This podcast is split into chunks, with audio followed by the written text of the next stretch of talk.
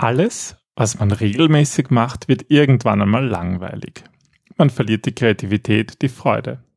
Was könnt ihr tun, damit euch euer Job wieder mehr Freude macht? Willkommen beim Design Thinking Podcast Mehr Erfolg und Spaß im Unternehmen. Hier gibt es Tipps und Tricks aus dem Beratungsalltag von Ingrid und Peter Gerstbach, damit du kreativer und erfolgreicher wirst und mehr Freude bei der Arbeit hast. Und jetzt geht's los. Viel Spaß! Hallo und herzlich willkommen zum Design Thinking Podcast. Wir sind die Gerstbachs und wir stehen für Arbeiten in Gelb. Was das genau bedeutet, erfahrt ihr heute in dieser Episode. Hallo Ingrid. Hallo Peter. Hallo liebe Hörer. Schön, dass ihr da seid. Alles, was man regelmäßig macht, wird irgendwann einmal langweilig, habe ich in dem Intro gesagt. Und ja, manches Mal ist es tatsächlich schwer, sich zu motivieren, oder? Also ich glaube, alles, was man regelmäßig macht, wird, ähm, sagt man zumindest in der Psychologie, innerhalb von 21 Tagen zur Gewohnheit. 21 Tage. 21 Tage ist sozusagen die magische Grenze, bis wir etwas so automatisiert haben, dass unsere neuronalen Strukturen so verdrahtet sind, dass es dann quasi ganz einfach von der Hand geht. Und ähm, Gewohnheiten sind einerseits gut, weil sie Energie sparen, aber sie führen halt dazu, dass die Dinge dann sehr grau werden, dass wir nicht mehr herausgefordert sind, dass es einfach, ja, dass der Spaß und, und das Knistern fehlt. Wobei es ja manchmal auch irgendwie so auch Tagesverfassung ist, oder? An manchen Tagen geht die Arbeit irgendwie einfacher von der Hand als an anderen. Natürlich ist es tagesverfassungsabhängig. Das hängt auch davon ab, wie, wie dein Schlaf war am Morgen, was du auch ähm, für Ziele am Abend hast, also dass du dich irgendwie freust auf, auf den ganzen Tag. Das hängt von ganz vielen kleinen Dingen ab. Aber es gibt Situationen, glaube ich, die jeder kennt, die kennen ähm, auch ich, obwohl ich nie in einem Konzern gearbeitet habe, dass es ab und an diese Phasen gibt, wo man sich denkt, warum mache ich das eigentlich? Also ja, wenn man dann vielleicht auf seinen Computerbildschirm starrt oder sonst irgendwo und eigentlich könnte man einfach beginnen, aber stattdessen lässt man sich ablenken. Ja, und, und dann kommt es zu diesen Aufschieberitis-Aktionen, dass plötzlich es unglaublich interessant wird, den Schreibtisch aufzuräumen oder die Dinge zurechtzulegen und, und ähm, man schaut auf die Uhr und denkt sich, ja, jetzt müssen 15 Minuten vergangen sein und das war genau eine Minute. Also ich glaube, das kennt jeder nicht nur aus Schul- oder Studienzeiten, sondern eben auch ganz stark auch aus der, der Arbeit. Arbeit. Ja. Und das ist natürlich einerseits, jetzt sage ich mal, nicht schlimm, außer man will natürlich was erreichen oder man sagt, nein, das ist mir nicht genug. Ich möchte irgendwie mehr Spaß bei der Arbeit haben, ich möchte motivierter sein. Und darum geht es in dieser heutigen Episode. Wobei wir diese Episode eigentlich in zwei Teile teilen werden. Im ersten Teil geht es ein bisschen mehr um kurzfristige Symptombekämpfung. Also wir schauen uns an, was kann man sozusagen wirklich hier im Jetzt machen. Und dann schauen wir uns äh, eher so grundsätzlichere Themen an, die auch mit unserem neuen Motto Arbeiten in Gelb zu tun haben.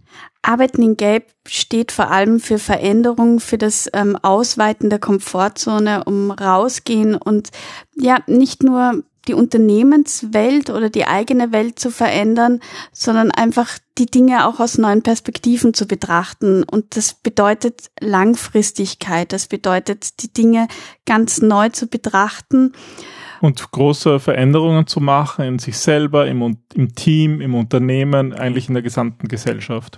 Und auch da muss man mit dem ersten Schritt beginnen. Ja, und deswegen sind unsere ersten Schritte ganz konkrete Tipps, was ihr machen könnt, wenn euch mal genau das passiert, dass euch eben, ja, vielleicht euer Job langweilig geworden ist, dass ihr eure Freude, euren Spaß, eure Kreativität verloren habt, was ihr tun könnt, damit es ein bisschen wieder zurückkommt. Also, Ingrid, hast du einen Tipp für uns, ähm, was wir tun können, damit ähm, mühsame Arbeit irgendwie mehr Spaß macht? Mein erster Tipp wäre, dass man es einfach nicht als mühsame Arbeit betrachtet, die getan werden muss. Ich weiß nicht, ob ihr das ähm, auch von zu Hause kennt. Es gibt so Sachen, die man machen muss. Also wir wohnen am, am Land und ähm, bei uns wird der Mistkübel nur alle zwei Wochen ausgeleert. Das heißt, wenn man mal vergisst, den Müllbeutel hinunterzubringen, dann kann das fatale Auswirkungen haben, weil einfach der eigene Mistkübel dann übergeht. Und deswegen müssen wir regelmäßig auch schauen, dass wir ähm, trennen und dass wir auch rechtzeitig ich das alles machen. Das ist mühsam, ja, das bedeutet Arbeit, das bedeutet Aufwand. Aber wenn wir es nicht als mühsam betrachten, sondern als Teil also als einfach als etwas, das getan werden muss und nicht zu hinterfragen, mache ich das jetzt gern oder nein, ich habe keine Lust und sich da auch selber die ganze Zeit mantramäßig zu sagen, wie mühsam und wie anstrengend ja, das und ist. dass das ja eigentlich überhaupt keinen Spaß macht, wie blöd das nicht ist und wenn das nicht wer anderer machen würde und wenn Kann das mein- nicht irgendwer anderem ja, machen? oder warum hat mir dann mein Chef oder meine Chefin das jetzt so gesagt? Und das ist so, und das stimmt, das sind so mantramäßige ähm, ist Stimmen. Selbsthypnose. Es ist Selbsthypnose, aber wirklich im negativen Sinn. Ja. Genau, und, und damit kann man eigentlich ganz schnell aufhören, indem man sagt, okay, ich mache das jetzt einfach ganz kurz und schmerzlos und sich eher darin zu erinnern, wie gut sich das anfühlt, nachdem diese Arbeit erledigt ist und einfach, dass man das getan hat und jetzt ist es wieder Zeit, um was Neues zu tun. Mhm. Brian Tracy nennt das auch ein bisschen Eat the Frog, also dass man sozusagen das Ungute am Anfang gleich des Tages macht Und nicht lang drüber nachdenkt. und einfach nicht drüber erledigt, nachdenkt ja. und Mhm. vor sich herzieht. Okay, finde ich gut, ja. Ähm, Tipp Nummer zwei, da geht's um Ziele. Ähm, ein Ziel zu haben, ist ja, glaube ich, immer eine hilfreiche Sache. Und wenn man kein Ziel hat, weil man eigentlich nicht so weiß, warum man etwas macht, ja, dann ist, kann das auch demotivierend sein, oder? Aber es hilft, wenn man am Anfang kleine Ziele hat. Also das große Ziel, das würde ich eben nicht in die Symptombekämpfung geben, sondern das ist das Frag nach dem Warum oder findet ein eigenes, dein persönliches Warum. Da Das- hatten wir ja auch schon Episoden dazu, die sind im Übrigen immer verlinkt auf unserer, in unseren Shownotes. Und es kommt dann auch in der nächsten Episode. Ganz genau. Das ist ein ganz wichtiger Punkt. Aber hier geht es darum, dass man sich wirklich auch kleine Ziele setzt. Ziele, die machbar sind, Ziele für den heutigen Tag oder auch für das eine Meeting, was man erreichen möchte. Und wenn es ist, dass man sagt, ich hätte gerne einfach jetzt einmal Spaß und, und äh, groove mich darauf ein und kann das auch erreichen.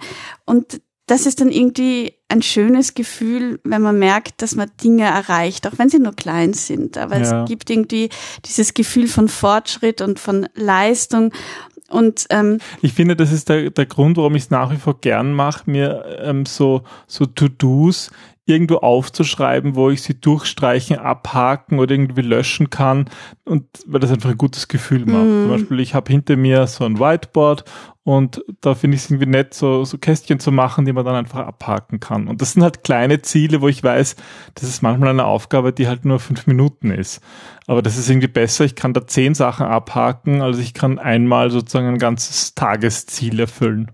wobei ich wäre da auch ein bisschen vorsichtig. Also Dinge, die man auch wirklich gleich erledigen kann, die würde ich nicht auf die To-Do-List schreiben, aber das ist, glaube ich, wieder eine eigene Episode, sondern einfach gleich machen. Uh, da muss ich verweisen auf unseren anderen Podcast, den wir früher gemacht haben, den Business Analyse Podcast. Da haben wir nämlich mal den David Allen eingeladen. Stimmt, Getting Things Done, ja. über Getting Things Done zu reden. Ähm, das, das werde ich auch verlinken, falls ihr das mal hören wollt. Das war ganz witzig. Da haben wir mit ihm ein Interview geführt, beziehungsweise er hat eigentlich eher mit uns ein Interview geführt, weil er hat die ganze Zeit durchgeredet. Ja. ja. Ja, das kennt ihr vielleicht, Getting Things Done. Ähm, ja, das heißt, also, ähm, erstellt euch kleine Ziele, denkt nicht nur an das große Ziel, macht das irgendwie sichtbar und dann ist es auch leichter motiviert zu bleiben, oder? So ist es. Und das führt mich auch zu Punkt Nummer drei, ähm, dass man sich auch nicht um Dinge kümmert, die im Moment auch überhaupt nicht wichtig sind.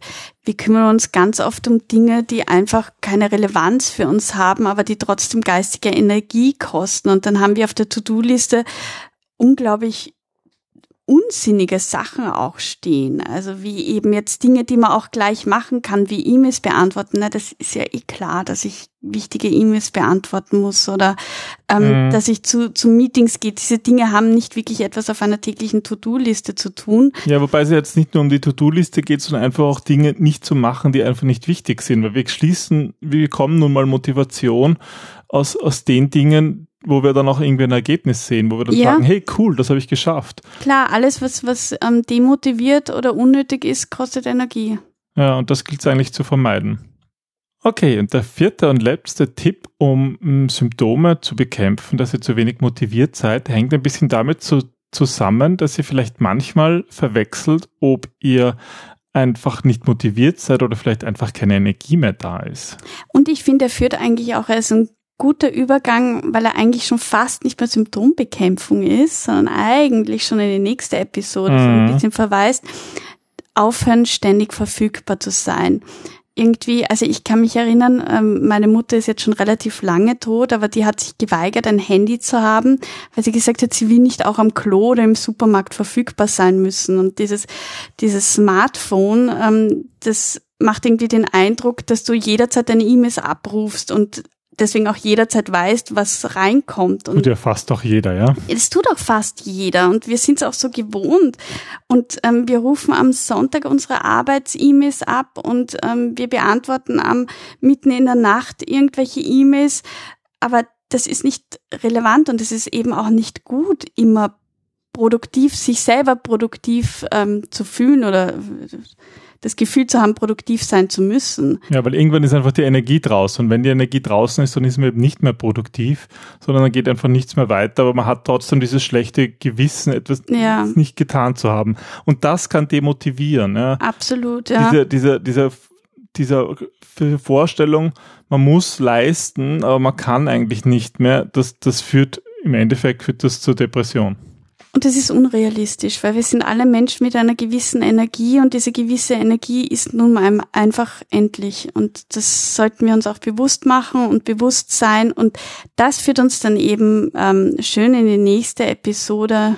Aber was wir sozusagen jetzt ganz konkret noch an Tipps geben können dazu ist einfach, das könnt ihr in eurer jetzigen Arbeit umsetzen. Ja? Mm. Ihr könnt mal sagen, jetzt Jetzt habe ich keine Termine im Kalender. Ich will jetzt auch mal ein, eine Stunde in der Ruhe in Arbeit etwas machen können und will nicht gestört werden. Man kann es auf sich auf die Tür hängen. Äh, bin konzentriert, bitte nicht stören. Man kann sein Handy abdrehen, man kann das E-Mail-Programm abschalten. Ist vielleicht keine gute Idee, wenn man das tagelang macht, aber vielleicht für eine Stunde ist das kein Problem. Und das kann eigentlich einen Motivationsschub bringen, weil man in der Stunde verdammt viel weiterbringt und sich dann auch wieder freut, ja, vielleicht einen Kaffee zu trinken und mit Leuten zu sprechen. Mhm. Das ist doch ein schöner Motivationstipp. Hm. Genau. Ja, aber es geht eben weiter. Das waren jetzt in Wahrheit sehr kurzfristige Dinge. Das Schöne an diesen kurzfristigen Dingen ist, dass man sie kurzfristig umsetzen kann, dass ihr sie auch in der Hand habt. All diese Tipps könnt ihr selber entscheiden. Ja, bei Arbeiten in Gelb geht es vor allem um diese ähm, selbstautark, ähm, also um, um selbstbestimmt arbeiten zu können, selbstbestimmt sich zu benehmen. Und ähm, bei diesen Tipps braucht ihr keine langwierigen Entscheidungen von jemand anderen oder ihr braucht keine Erlaubnissen äh, oder also es sind Dinge, die ihr sofort umsetzen könnt. Und darum bitten wir euch, damit wir auch genügend Energie haben, um Veränderung dann langfristig einzuführen. Genau, weil darum geht es in der zweiten Episode, im zweiten Teil. Ähm, manche Dinge ähm, lassen sich nicht mehr umsetzen, nur persönlich. Und das wäre auch, finde ich, unfair und zu viel Druck, den man einzelnen Arbeitnehmern oder einzelnen Leuten auferlangt, wenn sie, wenn man immer nur sagt, sie sind für ihre eigenen Probleme komplett allein zuständig. Es gibt einfach Dinge, die müssen sich in der, im Team, im Unternehmen, in der Gesellschaft ändern und das ist auch ein wichtiger Aspekt bei Arbeit in Gelb. Aber über den sprechen wir in der nächsten Episode im Teil 2 wie ihr wieder motiviert bei der Arbeit seid. Ein perfekter Cliffhanger, um zu sagen, wir hören uns das nächste Mal. Ja, vielen Dank fürs Zuhören. Ähm, danke, dass ihr diesen Design Thinking Podcast hört. Danke, dass ihr da immer wieder dabei seid. Danke, dass ihr auch immer uns Feedback gebt, was euch gefällt oder wenn ihr irgendwelche Themen habt, die euch ähm, interessieren. Das hilft uns ja auch ein bisschen zu spüren, was ihr so wollt, weil ja, wir reden da halt in unsere Mikrofone und ähm, hören natürlich nichts von euch zurück, obwohl das ähm, eben immer öfters passiert und das ist sehr schön, wenn man Nachrichten bekommt auf die eine oder andere Weise. Also vielen Dank dafür. Ja, dann. Bis zum nächsten Mal im Teil 2. Bis bald. Tschüss. Tschüss.